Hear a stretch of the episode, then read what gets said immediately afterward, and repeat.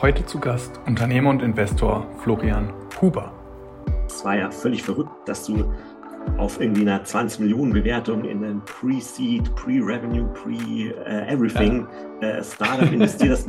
Und da habe ich mir überlegt, warum hast du investiert? Naja, nur weil irgendwie andere gute Investoren da ja. auch rein sind. Florian ist seit Anbeginn des Internets Unternehmer und seit vielen, vielen Jahren auch als Business Angel, als Investor tätig. In den letzten Jahren hat er verstärkt Fokus auf DeFi, auf Krypto, auf das Web 3 gelegt. Signature Ventures, mit dem VC-Fonds investiert er auch aktiv in Krypto-Startups. Natürlich weiterhin als Business Angel. Wir haben darüber gesprochen, wie gerade das Investmentklima für Web 3 Startups, für Krypto überhaupt äh, ist und welche Möglichkeiten sich daraus für Unternehmen, für GründerInnen ergeben. Viel Spaß mit der Folge. Florian, Inflation, Krieg, politische Instabilität. Äh, klingt alles nicht so gut. Deswegen meine erste Frage, die mich interessiert: Wie schläfst du eigentlich gerade als Investor? Also ich würde würd, würd sagen, relativ gut noch. Dennoch ist das äh, gegenwärtige Marktumfeld natürlich schwierig. Also jetzt nicht nur im Kryptobereich, sondern insgesamt, ja, wenn du dir anschaust, was in der Welt los ist, du hast ja immer noch diese Auswirkungen von Covid, von Corona in Form von gestörten Lieferketten, ähm, dann hast du natürlich hier in, in Europa bei uns den, den Ukraine-Krieg mit den ganzen politischen Unsicherheiten, die extrem hohen Energiepreise, die praktisch alle Branchen ja irgendwo betreffen. Ja, fast jedes Produkt, jede Dienstleistung braucht irgendwo äh, irgendwo Energie und dann, ja. ähm, um, die, um die hohen Inflationsraten in den Griff zu bekommen, versuchen natürlich äh, die Notenbanken gegenzusteuern in Form von Zinserhöhungen. Ja, das führt dann natürlich dazu, ähm, dass die Investoren tendenziell aus Risikoassets wie eben jetzt Startups, äh, Krypto, Tech-Aktien rausgehen in eher sicherere Anlagen äh, gehen. Klar, auch für Anleihen gibt es zum ersten Mal seit langer Zeit wieder sag ich mal, ein bisschen Zinsen, ja, einen relativ risikolosen Zinssatz. Und das ist natürlich insgesamt, sage ich mal, so diese ganze Gemengelage, ja, ist natürlich für die, äh, für, für, für, die, für die Märkte Gift. Und ja, gerade ja. als Investor, wenn du jetzt irgendwie in, in Tech-Aktien, in Startups, in Krypto bist, ist es natürlich jetzt ein Umfeld, wo du denkst, puh, ja, also war schon mal besser oder ich würde fast sagen, so, so negativ äh, war der Ausblick vielleicht zum letzten Mal irgendwo 2008, 2009, wo wir ja diese weltweite Immobilien- und vor allem Finanzkrise auch hatten. Und äh, irgendwie hatten wir irgendwie, sag ich mal, sehr gute 10, 12 Jahre, so bis Ende ja. 2021. Und jetzt ähm, 2022 fühlt sich schon so ein bisschen an wie eine Zeitenwende, ehrlich gesagt. Und du bist aber trotzdem, so ich das verstehe, ähm, relativ optimistisch oder klingst zumindest so. Und ich habe es eben schon vorweggenommen, du bist in Investor und du beschäftigst dich auch stärker einfach mit dem Thema Web3, Founding äh, Partner von, von Signature Ventures, selbst als Angel seit vielen, vielen Jahren unterwegs. Wie kam das? Also wie, wie kam so für dich diese Krypto-Faszination? Wann trat mhm. das erstmal auf? Ja, ich habe ja selber einen äh, Hintergrund als Gründer und Unternehmer im, ja. Sag ich mal, ganz äh, klassisch im Web 1, äh, habe äh, Ende der, der 90er Jahre angefangen, mein erstes Unternehmen aufzubauen, United Domains. United Domains ist ein Domainregistrar, Webhosting-Unternehmen, so klassisches äh, IT- oder Internetinfrastruktur. Ähm, Geschichte äh, United Domains haben wir dann irgendwann an die 1 und 1 Gruppe verkauft. Ich habe dann ein zweites Unternehmen aufgebaut im mitgegründet, mit aufgebaut im Immobilienbereich Neubaukompass. Neubaukompass ist ein Marktplatz für Bauträgerprojekte, Neubauimmobilien. Wir sind in dieser Marktnische Neubauimmobilien auch größer als der, als der Immobilien-Scout. Ähm, nach dem Exit an von United Domains an 1.1 habe ich angefangen, Angel Investments zu machen, habe so ein Portfolio aufgebaut, 50 Tech-Startups und bin, das war, um jetzt so diesen großen Bogen zu spannen, wie bin ich jetzt so von Web 1, ja. Web 2 ins Web 3 zu Krypto gekommen. Das war so 2015, da habe ich zum ersten Mal Bitcoin gekauft und bin also über diese Bitcoin-Schiene in Krypto reingekommen. Ich glaube, das sind auch ganz viele Leute, ähm, sind so, hatten erstmal irgendwie Kontakt zu Bitcoin und haben dann angefangen, sich ein bisschen intensiver ähm, damit zu beschäftigen. Ich hatte 2015 zum ersten Mal Bitcoin gekauft, das Thema aber ehrlicherweise damals überhaupt nicht ernst genommen. Der Kurs hatte sich dann irgendwie 2015 von ich weiß nicht, 400 auf 800 Dollar verdoppelt. Ich war glücklich, habe das Zeug verkauft und gedacht, ja, komm, also das, äh, das äh, Die Wette ging auf. Ja. Konzentriere dich wieder auf, äh, auf, auf, wirkliche spannende Themen, aber nicht so ein, so, so, so ein Kram, wobei ich mich erinnern kann, dass ich selbst bei United Domains, bei meiner alten Firma 2011, 2012, ähm, ähm, in, in meiner Technikabteilung oder da hatten wir äh, ja. viele technische Mitarbeiter auch bei einem Webhoster, die haben dann irgendwann angefangen, auf ihren Schreibtischen so diese alten Firmenlaptops äh, da aufzubauen und haben dort Bitcoin-Mining gemacht. Ja, haben natürlich irgendwie das an Strom, am Stromnetz der, der Firma angeschlossen. Ich meine, damals waren die Strompreise noch niedriger, irgendwie 2011, irgendwie so vor, vor zehn Jahren, da waren irgendwie alle Kernkraftwerke in Deutschland noch am Netz, da war Strom ja. noch bezahlbar. Ähm, da, und, und, und, und ich weiß noch, ich habe damals einfach so drauf reagiert gesagt, ja, ich verstehe nicht, was ihr da macht, aber solange ihr euren guten Job macht, macht mit diesen alten Firmenlaptops doch, was ihr wollt. Und irgendwie so Jahre später ist mir dann eigentlich Mensch, das war ja so deine, deine allererste Exposure, dass sozusagen äh, deine, äh, deine Softwareentwickler, deine Techniker hier schon irgendwie auf den alten Laptops ähm, ähm, Bitcoin-Mining gemacht haben. Ich bin dann 2017 dann ein bisschen intensiver wieder zurückgekommen in den Markt, habe da zum ersten Mal auch ja, Bitcoin-White-Paper gelesen, ver verstanden, was, was Blockchain äh, ist, habe dann ab so 2000 19 mitgeholfen, Signature Ventures aufzubauen. Ähm, erst als die ersten zwei Jahre als Managing Partner, mittlerweile als ähm, Venture Partner. Äh, Signature Ventures ist ein ähm, ähm VC-Fund, Venture Capital Fund, der in Krypto-Startups ähm, investiert, viel so Infrastruktur, ähm, Open Finance-Themen und bin ähm, zudem jetzt seit einigen Jahren auch noch äh, Lecturer, Dozent an der TU München für das Thema ähm, Assets, also das so ein bisschen so diesen, diesen Bogen zu spannen. Ich bin so ein bisschen so in beiden Welten zu Hause, also sowohl in der Web 1, Web 2 Welt als auch jetzt so in dieser neuen, neuen Web, äh, Web 3 Welt. Mhm. Was hatte sich 2015 vielleicht so geändert zu den Zeiten 2011, 12, als du ja offensichtlich noch nicht so, so sensibel für das Thema Bitcoin mhm. warst? Da muss sich ja mhm. irgendwas geändert haben. War, war das so die Erkenntnis, oh, da könnte mehr hinterstecken? Oder mhm. war es ein anderer Angle auf den, wie, wie kam das?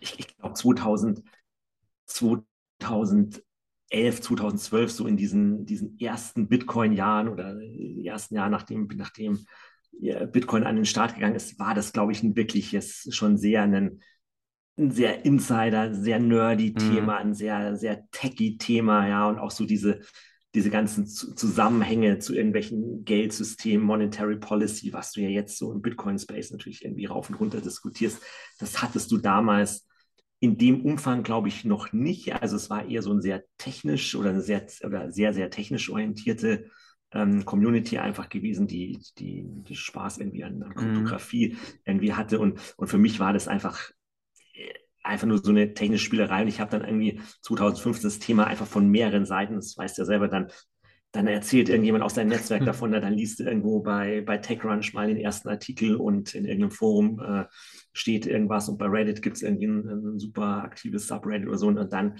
äh, verknüpfen sich dein, mhm. in deinem Hirn irgendwie so diese, oder reifen in deinem Hirn die Erkenntnis, Mensch, da sollte doch mehr dahinter sein und das war so ehrlicherweise erst ab 2015 oder so richtig ab 2017. Und ich glaube, aber so ging es ganz vielen. Also wenn ich mit Klar, ja. Leuten im Crypto-Space äh, spreche, die jetzt nicht, sag ich mal, jetzt ganz neu über diese NFT-Schiene reinkommen, dann gibt es da auch einige, ähm, äh, die jetzt ja, 2011 oder nicht 2011, 2021 über diese, ja. diese NFT-Schiene zum ersten Mal so Kontakt zu Krypto hatten. Sag ich mal, hat eigentlich, sag ich mal, die meisten so eine ähnliche Story zu erzählen wie ich. Ja, er ist, glaube ich, auch insbesondere 2017 ist immer so der, der goldene Zeitraum, natürlich getragen durch den Bullrun Ende des Jahres. Mhm. Ähm, aber wir haben es jetzt auch schon auch stückweise angeschnitten, ähm, die Verknüpfung aus Web3, Krypto und wirklich der Sicht als Investor. Äh, ist jetzt zweigeteilt. Also ich kann ja einerseits sagen, ich investiere wirklich in Cryptocurrencies. Mhm. Äh, auch spannend, wie die Einflussfaktoren Inflation, Krieg und Co. darauf mhm. wirken. Ich erinnere mich an Swift und die Ukraine. Ähm, und auf der anderen Seite natürlich auch Investor in die Startups, als mhm. Angel, als VC. Ähm, wie ist dein Blick gerade auf das Marktumfeld, speziell Web3? Vielleicht zweigeteilt, mhm. einmal auf das Thema Cryptocurrencies mhm. und auf das Thema Web3 Startups.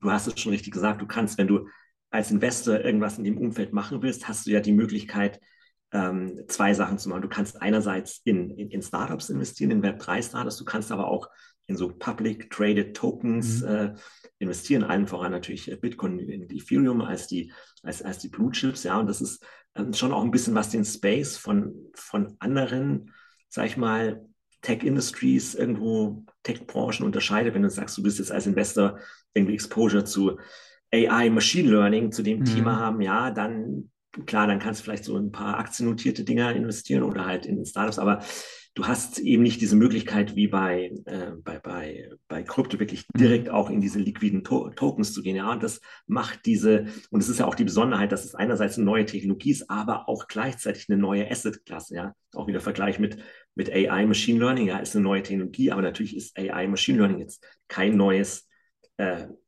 Finanzinstrument ja, oder keine ja. neue Asset-Klasse wie jetzt Aktien, Immobilien, Anleihen. Ja, und jetzt irgendwie zum ersten Mal, weiß ich, seit, seit 100 Jahren haben wir ja die die Situation am Markt, dass es eben zu diesen ganzen bekannten Assetklassen wie Aktien, äh, Immobilien, Anleihen, äh, Kunst, äh, vielleicht noch äh, Commodities, ja jetzt so eine weitere Assetklasse hinzugekommen ist mit den, mit den, mit den Krypto-Assets. Ähm, ja. Und wenn, wenn, du dir da natürlich ähm, die, die, die Märkte anschaust, da hatten wir ja letztes Jahr im November dieses All-Time-High gehabt an den Märkten, irgendwie Bitcoin 69.000 Dollar, Eve war bei, glaube ich, 4,7, 4.700 ähm, Dollar gewesen. Und ähm, dann kam ja so beginnend eigentlich mit der ersten Zinserhöhung der, der FED, der amerikanischen Notenbank, so Anfang Januar schon so dieser, dieser, dieser leichte Absturz. Dann ging es weiter, dann kam die Ukraine-Krise dazu, diese weltweite Unsicherheit und natürlich auch, äh, muss man ehrlicherweise sagen, diese ganzen hausgemachten Probleme im Kryptospace, die wir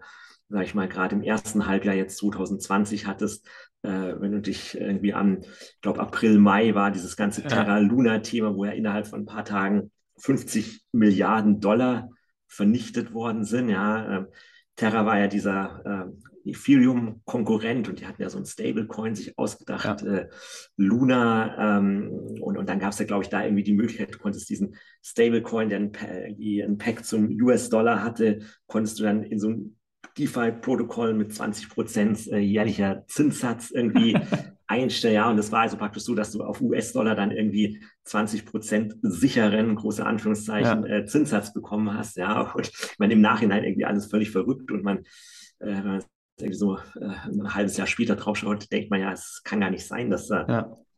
Leute gab am Markt, die Milliarden Dollar da reingestellt. Wie gesagt, äh, Terra Luna äh, hat nicht funktioniert. Es gab dann Probleme bei Celsius, äh, Celsius, BlockFi.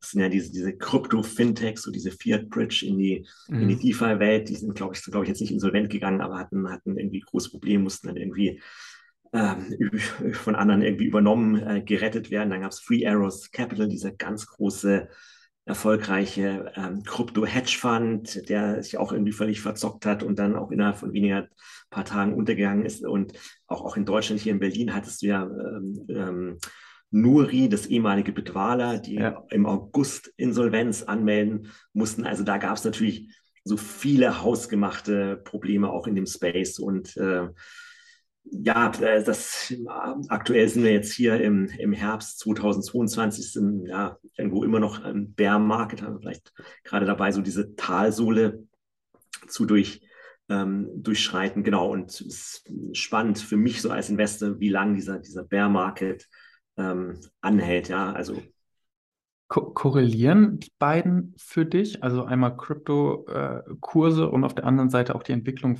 der Web3-Startups, was ich beobachte, mhm. was ja auch in den letzten Monaten sehr stark zugenommen hat, ist, dass die globalen VCs alle ihre Kryptofonds auflegen mhm. und, und, eigentlich so viel äh, investieren wie nie zuvor in mhm. das Ökosystem. Gleichzeitig erleben wir den Bear Market. Wie passt das mhm. zusammen?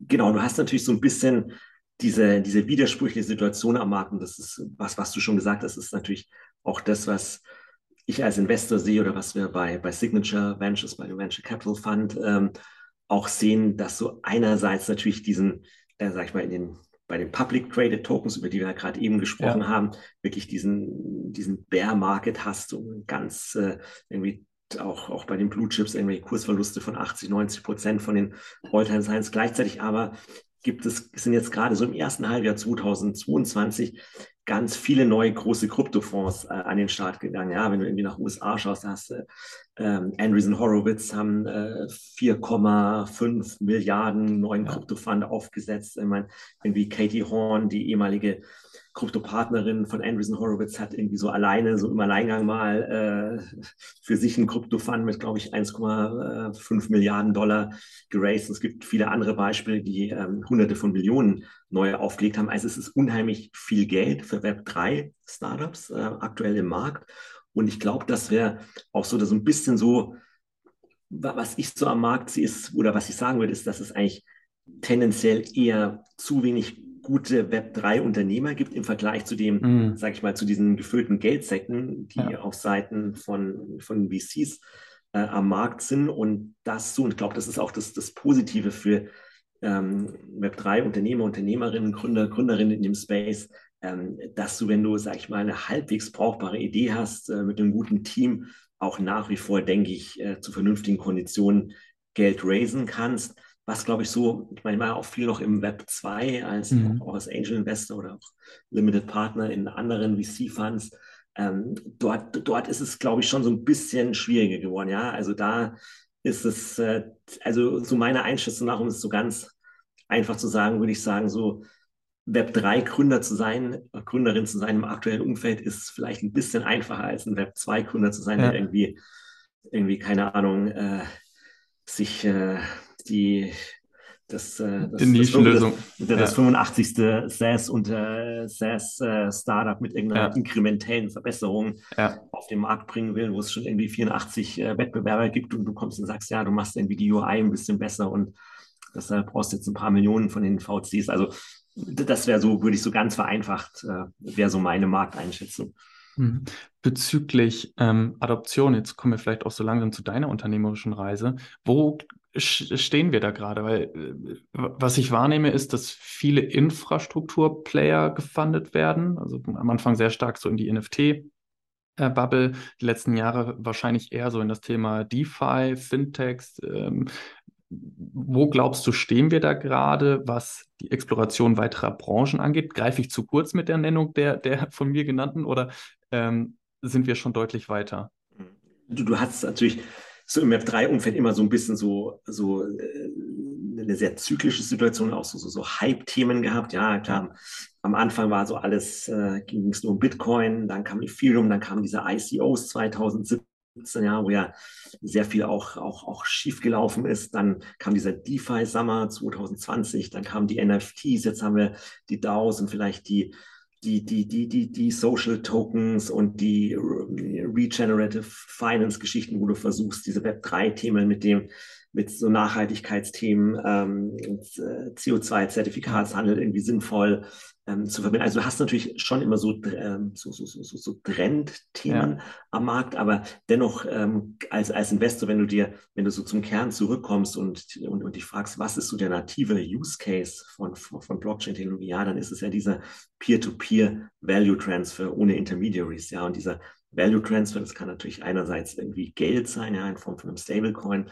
es kann digitales Gold sein, dann sind wir bei Bitcoin, es können aber auch Aktien, Anleihen oder Eigentumsrechte an Immobilien, Lizenzrechte, digitale Kunst, Ingame-Items. Ja, also das ist ja so dieser, dieser Peer-to-Peer-Value-Transfer, ohne dass ich irgendwie so eine Zwischenstation brauche, eine, wie eine Bank oder ein Clearinghouse oder ein Treuhänder mhm. oder ein Vermittler. Ähm, und, und, und im Kern als Investor, glaube ich, in dem Space musst du dich immer fragen, ähm, ist das, was, was die Startup-Gründer da bauen, ähm, ist es irgendwo von diesen, von diesen nativen Use Case von Blockchain umfasst. Ja, nur dann macht es aus meiner Sicht auch irgendwie Sinn, da ein Businessmodell aufzubauen. Also manchmal siehst du, ähm, mhm. oder, oder sitze ich in oder sehe Pitches oder sitze in, in Pitch-Meetings und denke mir, hey, super, es ist alles klasse, was ihr macht, ihr habt eine tolle Idee, aber lasst doch die Blockchain weg. Ja? also es, es, äh, letztens hatte ich mit in so ein Startup gesprochen, die so auch so im Bereich Sustainability und so, so, so Bonus-Points für nachhaltiges Verhalten und dann hatten die so eine ganz komplizierte Blockchain-Lösung sich ausgedacht und dann ja. irgendwie so und, und wollten da, ähm, da, da, da irgendwie so, so unbedingt was mit Blockchain. Ich habe gedacht, Mensch, äh, also ich hätte ihn, ich habe es irgendwie, äh, irgendwie ein bisschen verblümter gesagt, aber ich habe mir als Investor gedacht, ja, also ähm, so ich habe mir das Geschäftsmodell angeschaut, auch das Team hatte bisher keine wirklich relevante Blockchain-Erfahrung. Da habe ich gedacht, hey Mensch, mach doch genau das äh, Gleiche, streich nur bitte das Wort Blockchain aus, dein, ja. aus deinem Pitch-Deck und dann, dann kriegst du wahrscheinlich leichter Geld. Also das ist so ein bisschen, sage ich mal, pointiert jetzt äh, ja, ja. gesagt, wo, wo, du als Investor natürlich, glaube ich, immer schauen musst, ähm, macht es Sinn, das Ganze auf, auf einem Blockchain-Layer eben aufzubauen und was sind eben die Vorteile wenn du das machst. Und die, und die Vorteile sind sehr offensichtlich, wenn du in diesem Thema Value Transfer bist oder auch gerade so ähm, Financial Services, äh, Finanzprodukte, ja. klar, dann, dann macht es natürlich Sinn, weil dann kannst du eben, sag ich mal, deine Aktien oder dein Security Token oder irgendwann mal dein, dein Anteil an der Immobilie eben peer-to-peer -peer auf einer Blockchain, auf einer Public Blockchain Infrastruktur eben innerhalb von ein paar Minuten äh, sicher übertragen, ohne dass du, wie gesagt, diesen ganzen Rattenschwanz an Intermediaries äh, da hast und auch dann entsprechende Kosten für diese, für diese Intermediaries. 100 Prozent, sehr spannend. Wir haben gerade schon ähm, immer mal wieder die Perspektive als Unternehmer ähm, eingenommen, beziehungsweise du insbesondere. Und jetzt natürlich die spannende Frage, du hast das Web 1 miterlebt. Was, was ist quasi, ja, was ist die Evolution jetzt zum Web 3? Und lass uns vielleicht am Anfang starten. United Domains, nämlich war als Infrastrukturplayer, also sehr früh in das Thema Web 1 gegangen. Also theoretisch jetzt auch eine Phase, die man im Web 3 noch gut explorieren kann, wenn es um Infrastrukturplayer geht. Wie waren so deine ersten Berührungspunkte mit dem Internet? Wie kam es zu deiner ersten Gründung? Wo hast du das Potenzial gesehen? Mhm. Also ich bin ja schon, sage ich mal, jetzt nicht, mehr ganz so jung, um das äh, vorsichtig, vorsichtig zu formulieren. Ich bin Ende 40 und äh, hatte so meine ersten Berührungspunkte so Mitte der 90er Jahre gehabt mit dem Internet. Ja, da konnte man zum ersten Mal E-Mails verschicken. Ja, war richtig irgendwie so Sensation. Man konnte, oder eigentlich eine unglaubliche Innovation damals, Mitte der 90er Jahre. Also man konnte irgendwie jemanden am anderen Ende der, der Welt äh, eine Nachricht schicken, irgendwie so von irgendeinem Universitätscomputer und das hat er innerhalb von ein paar Minuten auf seinem Bildschirm gehabt und es hat irgendwie so auch irgendwie nichts gekostet ja. oder so. Also weil damals war ja so, wenn du irgendwie ein Übersee-Telefonat geführt hast, das hat ja irgendwie, ich, ich weiß nicht, 10, äh, 20 D-Mark pro Minute gekostet. Ja, es war unfassbar. Also praktisch kein Privatmensch kam auf die Idee, regelmäßig irgendwie äh, mit jemandem, der auf einem anderen Kontinent sitzt, zu kommunizieren, ja, weil es einfach mit extrem ähm, Kosten verbunden waren. Das war so diese Anfangsphase des, des Internets, des Web 1. Und wenn du so in die Entstehungsgeschichte da nochmal zurückschaust, das kommt ja so aus, ähm, ähm, aus USA ursprünglich so aus dem militärischen Umfeld. Ja, aber ich glaube, so in den 70er, 80er Jahren das amerikanische Militär irgendwann gesagt, wir brauchen so eine in, äh, Kommunikationsinfrastruktur, die auch einen Atomkrieg irgendwie überleben kann. Ja, und wie magst du sowas natürlich? Das braucht auch so ein dezentrales Netzwerk, also nicht einen äh, zentralen Computer und äh, äh, dann funktioniert der nicht mehr und dann ist ein ganzes Kommunikationsnetzwerk in einmal, sondern war so die, die Idee, so ein dezentrales Netzwerk aufzubauen, wo, auch, wo du auch einzelne Knotenpunkte abschalten kannst und dennoch die Kommunikation funktioniert. Ja, und dann hast du ja dieses DNS gehabt, dieses Domain Name System mit, den, mit diesen Icon Root Servern, wo es ja weltweit verteilt 13 äh, Stück gab und diese dezentralen Kommunikationsprotokolle, E-Mail, FTP, also diese Protokolle, die da so einen dezentralen Informationsaustausch ermöglicht haben. Und es war eigentlich so, sag ich mal, von dieser, dieser ursprüngliche Gedanke des Web 1, so ein dezentrales Kommunikationssystem, das war ja gar nicht so weit entfernt von diesem Web 3-Gedanken, den du jetzt hast, wo du sagst, du willst ein dezentrales ähm, System haben zum, zum Austausch von Werten, ja? ja. Also das, ähm, insofern ist das Web 1, glaube ich, sozusagen viel näher am Web 3 als, als, als Web 2. Weil was ist im Web 2 passiert? Ja, da kamen natürlich dann äh, Tech-Player, Tech-Startups, die über sehr große Netzwerkeffekte dann praktisch auf diesen Web 1 so einen zweiten Layer gebaut haben. Ja, einen Facebook, einen Google, einen Apple, einen Amazon, da also riesen Daten, Datensilos aufgebaut haben und dann über, über diese, über 10, 15 Jahre, über diese unglaublichen Netzwerkeffekte hat es dann natürlich dazu geführt, dass äh, die meisten Menschen das Internet praktisch nur dadurch erleben, dass sie diese, diese, diese, diese Web 2 oder diese, diese Produkte von diesen großen Tech-Playern nutzen, ja, WhatsApp, Facebook, äh, Instagram, Google Mail ähm, ja. und, und was anderes.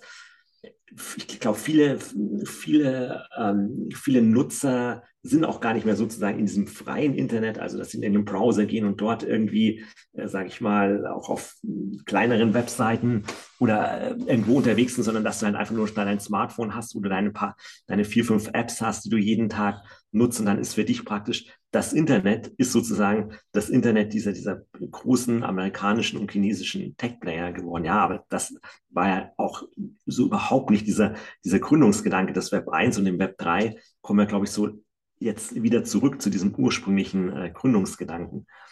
Mhm. Ich finde es, ähm, ich finde insbesondere jetzt die, die zweite Phase auch nochmal mit jetzt dieser Transition in die dritte so spannend, weil ich meine, du hast mit Neubau Kompass, ich habe es richtig verstanden, auch Plattformmodell aufgebaut, mhm. das auch total von diesen ähm, Netzwerkeffekten profitiert, mhm. beziehungsweise auch Teil der Rechnung ist.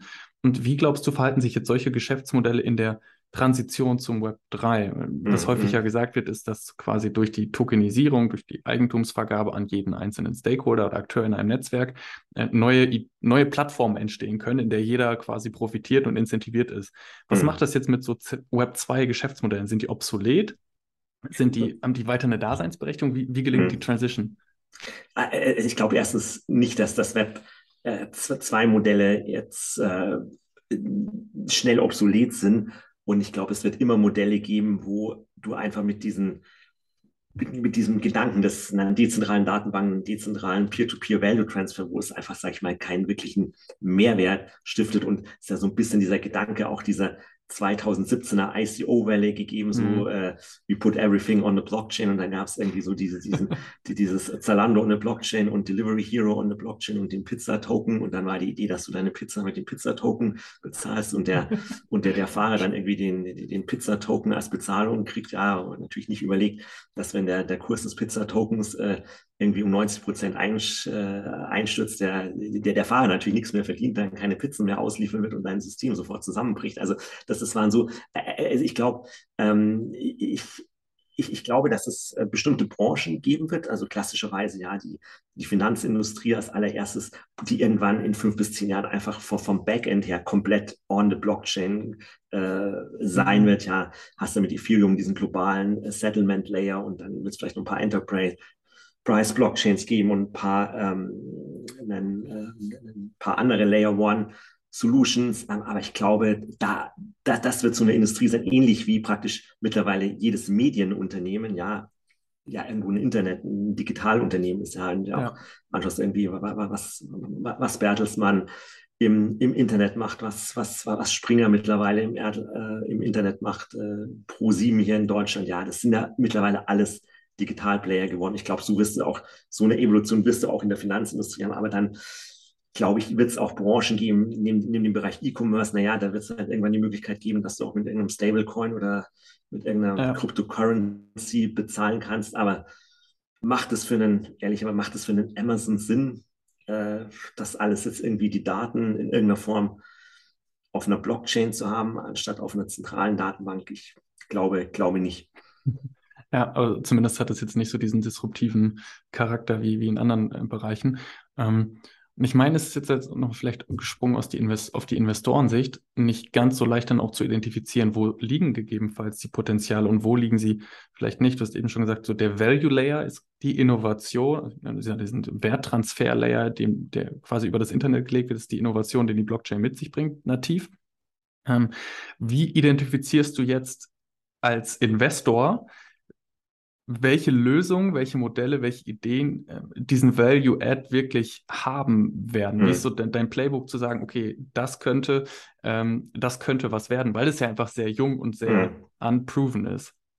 Meine, die, die Kernfrage, die du dir natürlich als Investor im Web 2 Space stellen musst, ist natürlich, welche Geschäftsmodelle machen Sinn, welche Geschäftsmodelle generieren langfristig einen wirklichen Wert. Und mit langfristig meine ich eben nicht nur, äh, ich mache eine tolle Marketing-PR-Kampagne, äh, gebe einen Token raus, äh, rufe die VCs an und sage, ihr könnt diesen Token jetzt äh, 50 Prozent unter Ausgabepreis kaufen, seid ihr dabei? Und dann mache ich irgendwie eine tolle PR- und Marketing-Kampagne. Dann, dann, dann, dann äh, ist, ist der Token irgendwann am Markt verfügbar. Ein paar Retail-Investoren springen auf, die VCs verkaufen, haben ihr Geld irgendwie in zwölf Monaten ähm, verdoppelt und sind dann wieder draußen und das Projekt ist eigentlich tot. Ja, also äh, auch wieder so ein bisschen mhm. überspitzt formuliert, aber es gab natürlich und gibt natürlich ehrlich nach wie vor schon einige Projekte, wo es eben genauso läuft. Aber das ist natürlich kein, keine langfristige Value Creation, die du da hast. Und du musst als Investor natürlich fragen, Mensch, ähm, wo ist denn eigentlich so dieser Painpoint oder das eigentliche Problem, dass das Krypto-Projekt, dass das Protokoll oder der NFT der, das NFT, der NFT-Token oder whatever du dir ausdenkst, wo ist das Problem?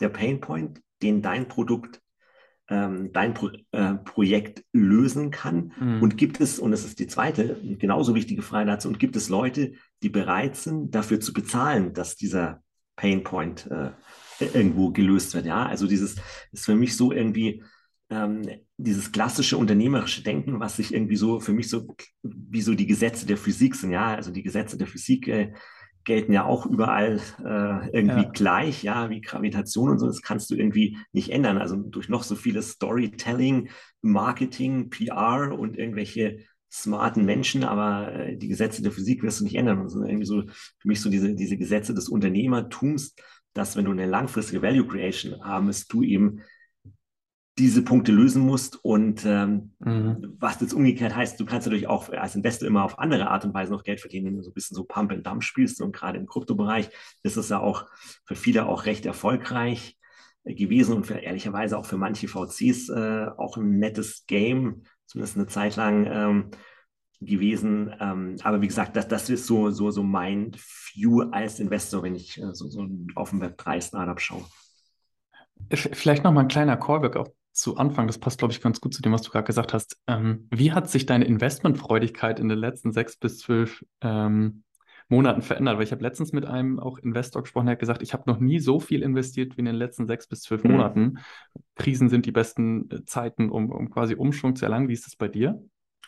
Ich meine, du hattest natürlich 2020, 2021 diese wirklich verrückte Situation an den. Märkten oder gerade so im, im Startup-Bereich, da habe ich jetzt gar nicht unterscheiden zwischen Web, äh, Web 1, 2 ja. oder 3, wo praktisch ja äh, jeder, jeder Gründer, jede Gründerin dieses Wort Startup irgendwie nur buchstabieren konnte, ja sozusagen äh, sofort VC-Geld äh, bekommen hat und die, die Bewertungen natürlich absurd hoch waren, weil der Wettbewerb zwischen den Investoren extrem angestiegen ist, weil eben so viel Geld am Markt war und du natürlich, sag ich mal, das glaube ich, realisieren auch viele Investoren, und, und ich selber auch natürlich auch als Angel. Ich habe auch einige Sachen gemacht, wo ich, wenn ich da jetzt im Nachhinein mit so zwölf Monate später draufstelle, das war ja völlig verrückt, dass du auf irgendwie einer 20 Millionen Bewertung in ein Pre-Seed, Pre-Revenue, Pre-Everything ja. äh, Startup investierst. und da habe ich mir überlegt, warum hast du investiert? Naja, nur weil irgendwie andere gute Investoren da ja. auch rein sind und ich mir dann natürlich Crazy, ne?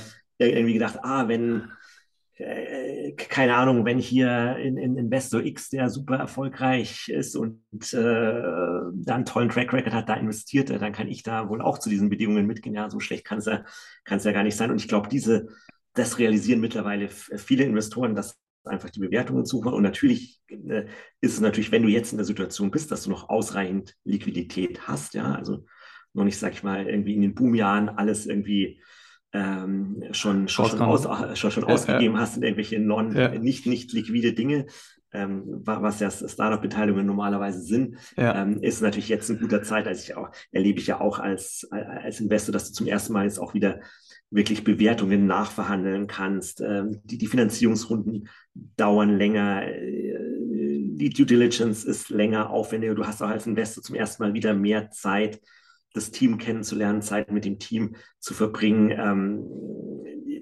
die, die 2020, 2021 war es wirklich oftmals so, dass äh, jedes Gespräch mit dem Startup-Team mit dem, mit dem Satz begonnen hat, ja, hallo Florian, schön, dass du Zeit hast, aber eigentlich sind wir schon oversubscribed, ja, aber dennoch äh, sprechen wir jetzt mal noch mal 30 Minuten mit dir ja. und vielleicht können wir, äh, wenn wir dich ganz toll finden als Investor, noch, eine, noch ein kleines Ticket für dich frei machen, aber eigentlich, du, eigentlich haben wir die Runde schon zu und, also ich glaube, so ging es vielen Investoren, also gefühlt äh, liefen eben ganz viele Gespräche so. Ja. Und das, das, hat natürlich dann auch ehrlicherweise dazu geführt, dass dass, dass viele Investoren einfach auch, auch, äh, auch in Dinge investiert haben, die sie jetzt 2022 bestimmt nicht mehr machen würden. Ja. Ja, spannend. Vielleicht noch, äh, noch mal einmal eine Facette aufgemacht, die sich vom Web 1 zu Web 3 sehr stark verändert hat. Und das ist alles rund um das Thema Nachhaltigkeit. Ich glaube, wenn wir äh, in, in die Medien schauen und einfach, wenn ich jetzt Blockchain googeln würde, wird jeder dritte Artikel mit irgendwie Sustainability äh, Issues auf Blockchain beginnen.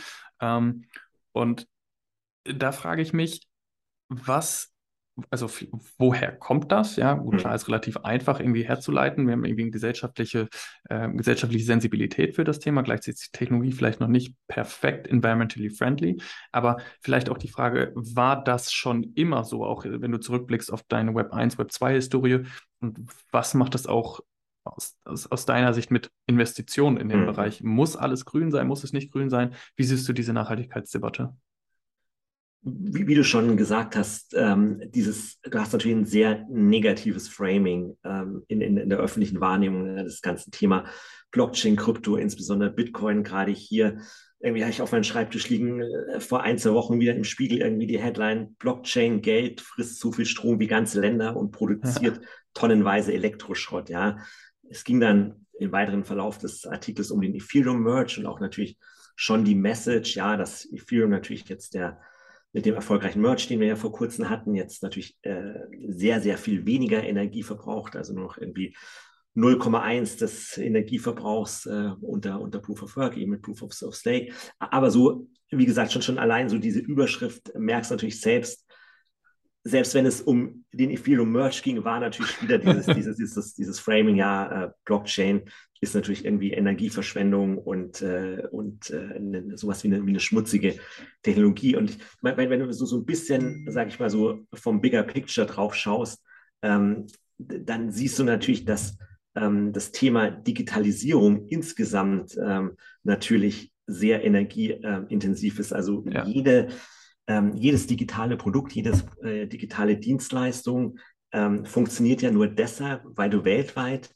viele Rechenzentren hast, ja, in denen Tausende, manchmal Hunderttausende ähm, Computer sind, die alle irgendwie Prozessoren haben, Lüfter, ähm, Festplatten, die natürlich viel Strom verbrauchen.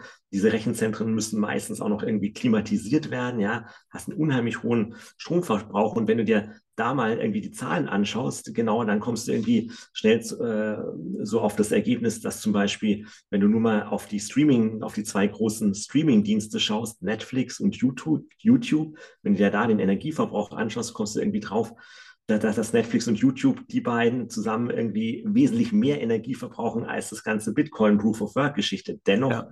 Vom Framing in der öffentlichen Wahrnehmung ist natürlich Bitcoin dieses unfassbare Energieverschwendung verbraucht so viel Energie wie ganze Länder und äh, so von der Wahrnehmung, es gibt ja nichts, was so viel Energie verbraucht wie, ähm, wie Bitcoin. Und das ist ja. natürlich schon, glaube ich, für die ganze Branche ähm, sehr, sehr negativ. Ja, und ich glaube, dass und es war auch wichtig, dass Ethereum als so diese große Smart Contract Plattform, also überhaupt so von der Marktkapitalisierung der weltweit zweitgrößte Token nach Bitcoin, da wirklich so ein bisschen aus diesem Narrativ rauskommt. Mhm. Ja. Ähm, ich glaube, dass es, ähm, dass es schon was verändern wird. Dennoch wirst du gerade, glaube ich, immer noch oder wird es sehr lange dauern, über dieses, dieses negative Framing wird, denke ich, sehr, sehr lange noch, ähm, noch irgendwo im Markt sein und wie schaue ich selber drauf? Also für mich ist so die, die, die Kernfrage oder für, so als, als, als Investor würde ich sagen, für mich ist nicht, nicht die Kernfrage, wie hoch ist jetzt der Energieverbrauch an sich, sondern ich glaube, es ist entscheidender, aus welchen Quellen kommt diese Energie. Ja? Also mhm. wenn du irgendetwas hast, irgendeine Technologie, die viel Energie verbraucht, wenn aber die Energie primär jetzt aus, äh, aus erneuerbaren Energien oder, oder Kernenergie kommt, ja, also aus Energien, die nicht klimaschädlich sind, ähm, habe ich als Investor oder hätte ich jetzt oder weiß nicht, warum man ein Problem damit haben soll, weil andererseits, wenn, wenn du sagst, du möchtest praktisch von staatlicher Seite irgendwie vorgeben, für welche Dinge Energie verbraucht werden darf und für welche nicht, also was sozusagen ein guter Energieverbrauch ist und schlechter Energieverbrauch ist, kommst du sehr schnell irgendwie so, glaube ich, so in diesen Bereich, ja, so irgendwie so bei 1984, Ministry of Truth, ja, es gibt ein Wahrheitsministerium und dann gibt es auf einmal irgendwie so ein Energie- zulässiges, äh, eine, ein ja. Ministerium für eine, zulässigen Energieverbrauch und du musst irgendwie immer einen Antrag stellen und da ist eine Kommission, die, die entscheidet dann, ob der Energieverbrauch jetzt für dein neues Ding da irgendwie sinnvoll ist oder nicht. Also das, das halte ich für, für, für sehr problematisch. Und es gab ja in Europa auch so meine Zeit diese Diskussion, so Verbot von Bitcoin. Ja, kann natürlich fragen, äh, kann man Bitcoin überhaupt für die bieten? Nein, nicht kennen alle die, kennen wir natürlich alle die Argumente, aber, aber dennoch allein so das halte ich schon für sehr problematisch, dass es irgendwo allein diesen Gedanken zu haben, es gibt irgendwo eine öffentliche oder irgendeine Instanz, die darüber entscheidet, ob eine Technologie gut oder schlecht ist, weil oftmals ähm, kannst du es ja nicht entscheiden oder nimm irgendwie, klassisches Beispiel, irgendwie Kernenergie, ja, brauchst du irgendwie eine Atombombe, natürlich äh, keine gute Idee. Machst du irgendwas mit Kernenergie oder Kernfusion, hast du irgendwie eine saubere Ener Energiequelle ähm, irgendwann mal mit einem irgendwie modernen äh, Kernfusionsreaktor, ja. Also Mhm. Wer, wer, soll vorab da entscheiden, ob das jetzt eine sinnvolle Nutzung ist oder eine weniger sinnvolle Nutzung? Ja, also das ist so ein bisschen mein View auf, den, auf mhm. dieses Thema. Du hast äh, gerade auch Europa genannt. Dann stellt sich mir natürlich die Frage, wie sind auch vielleicht da globale Unterschiede? Ich meine, wir in Europa oder gerade in Deutschland sind jetzt ja nicht das Land, was primär meint. Also es ist ja in, in, in anderen Teilen der Welt deutlich ausgeprägter, deswegen entsteht ja dort auch der, der Energieverbrauch. Aber ähm, wie, wie, blickst du auf diese Debatte erstmal so dieser Nachhaltigkeit in Europa versus vielleicht USA und China? Mhm. Und ist das dann auch, weil sie hier vielleicht ausgeprägter geführt wird, These, der Grund, warum beispielsweise in den USA schon mehr Innovation und mehr Kapital mhm. in dem Bereich allokiert wird? Mhm ich meine, du hattest ja bis vor ein, zwei Jahren war ja ein, ein Großteil der Hashrate des Minings bei Bitcoin war ja in China. Ja, ja. Und äh, ähm, China hat das ja irgendwann verboten, hat diese Miner ja alle mehr oder weniger aus dem, aus dem, aus dem Land gejagt. Das war, denke ich, äh, jetzt nicht aus Nachhaltigkeitsgründen, sondern weil China natürlich irgendwie so äh, Angst hatte, irgendwann so die ja. Kontrolle über ihr, ihr Geldsystem in irgendeiner Form ähm, zu verlieren, beziehungsweise dann äh, die, die, die, Kapitalkontrollen, Kapitalverkehrskontrollen, die ja, es ja aus China raus ist nach wie vor gibt, natürlich du mit Bitcoin prima äh, umgehen konntest und kannst. Und das war, glaube ich, der Hauptgrund, warum ähm, China die ganzen Bitcoin-Miner rausgeschmissen hat. Du hast recht, in Europa gibt es so gut wie kein Bitcoin-Mine. Liegt natürlich daran, dass wir eigentlich weltweit, Deutschland, Europa mit die höchsten Energiepreise haben, auch schon vor dem ganzen ja. Ukraine-Konflikt, muss man ja ehrlicherweise sagen, viel Bitcoin-Mining ist dann in die, in die USA gegangen. Ähm, dort würde ich sagen, ähm, weil du so ein bisschen gefragt, Mensch, äh, was ist so der Unterschied zwischen USA und Europa? Ich glaube, in den USA hast du auch teilweise so eine starke Opposition gegen dieses mhm. Thema insgesamt, aber du hast natürlich auch sehr ich sag mal so kryptofreundliche Bundesstaaten in den USA. Ja, also USA ist ja nicht dieses eine einheitliche Gebilde, ja. wo es irgendwie so äh, zentralisiert und äh, alles irgendwie, äh, du hast auch ähm, so auf der regulatorischen Ebene ähm, teilweise sehr große Unterschiede zwischen, zwischen den Staaten. Aber es gibt in den USA definitiv Bundesstaaten, die sehr offen sind für Krypto und das natürlich auch dann ähm, Bitcoin-Mining du einsetzen kannst für, ähm, für Energie, für die du irgendwie am Standort keinen Abnehmer hast, irgendwie, keine Ahnung, es wird ja auch nach wie vor viel äh, viel, viel Öl, viel Gas so, so abgefackelt, weil es irgendwie jetzt gerade aktuell keinen, keinen Verbrauch gibt und weil es irgendwie nicht, irgendwie nicht lagern und speichern kannst. Und in solchen Umfeld entstehen natürlich oftmals auch dieses, dieses Krypto-Mining, wo du dann praktisch verhindern kannst, dass Energie wirklich verschwendet wird, indem du einfach diese überschüssige Energie, die du aus welcher Quelle auch immer hast, mhm. kann natürlich auch aus, aus erneuerbaren ähm, äh, Energien sein. Keine Ahnung, du hast irgendwie gerade äh, einen Sturm und aber nicht genug Abwender, Abnehmer für die Windenergie und dann kannst du eben diese überschüssige Windenergie speicherst du in Bitcoin und bist dann natürlich eher profitabel. Insofern gibt es ja auch in der Branche ähm, einige, die diese äh, Argumentationskette aufmachen und sagen, naja, Bitcoin ist eigentlich gerade gut für die erneuerbaren Energien, weil es oftmals auch ähm, erneuerbaren Energien überhaupt profitabel beziehungsweise schneller profitabel macht und du natürlich mhm. weltweit dann eine schnellere Adoption dieser Renewables hast. Ja, also da gibt es auch, ähm, wenn man sich mal so ein bisschen intensiver damit beschäftigt, eigentlich ganz, ganz gute Argumente dafür, dass du sogar irgendwann sagst, naja, Bitcoin Mining könnte ja sozusagen äh, äh, eine nachhaltige, äh, sogar äh, ja. eine Industrie sein, die, äh, die, die, die, die nachhaltige Energieerzeugung auch wirklich fördert. Das ist auch spannend, auch, auch, auch schön, diesen, diesen Diskurs quasi so zu sehen. Ne? Also aus, aus der öffentlichen Wahrnehmung, die sich sehr stark auf Proof of Work ist böse äh, stützt und dann ja. wirklich findigen Investoren und, und UnternehmerInnen, die sagen, ja, das nehmen wir nicht ganz so hin und äh, vielleicht gibt es da eine Möglichkeit, mhm. äh, wie wir das abwenden können. Aber jetzt vielleicht nochmal aus, auf die Unternehmerperspektive gesprungen ähm, und das auch als letzte Frage für heute. Ich meine, du hast die, die Anfänge des Web 1 sehr früh erlebt, hast dann im Web 2 gegründet, bist jetzt sehr stark als Investor, Schrägstrich Unternehmer unterwegs. Was würdest du denn jetzt gründen, wenn du nochmal auf der mhm. grünen, grünen Wiese im Web 3 äh, anfangen dürftest? Mhm.